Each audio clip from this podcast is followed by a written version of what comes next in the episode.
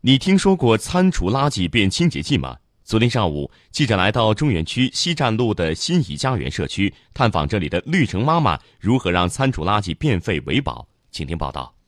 上午，记者来到新怡家园社区二楼的教室，这里正在举行的是环保酵素大讲堂。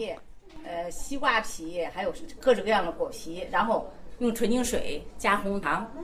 说话的这位是绿城妈妈的成员，环保达人张敏。她告诉记者，环保酵素的制作过程非常简单，只需要将切碎的餐厨垃圾、菜叶、果皮等放入瓶中，再加上水和红糖进行发酵，就可以成为万能清洁剂了。就是我们可以浇花、刷碗都可以，也可以就是说当美容用嘛，洗洗手那啥，洗脸都管用。或者是你要是家里厨房吧，比方那个地方比较脏哈，然后你就给它兑点水，然后可以擦，很快就擦干净，它去油也可好。除了环保酵素，绿城妈妈们还进行了芽菜种植、手工皂制作、废旧物品再利用等活动，受到了社区居民们的欢迎。张敏告诉我们，哎呦，家里面不用了呀。不要扔掉，要环保，所以让我们把东西都拿到这儿再做手工，一个锻炼大脑，一个呢，我们手指上也配合的比较好。退休了嘛，在这儿娱乐娱乐也挺好的。通过就这一次看到他们做了这个酵素，我们以后就是把它可以引用到我们日常的生活里边去。绿城妈妈社区环保服务项目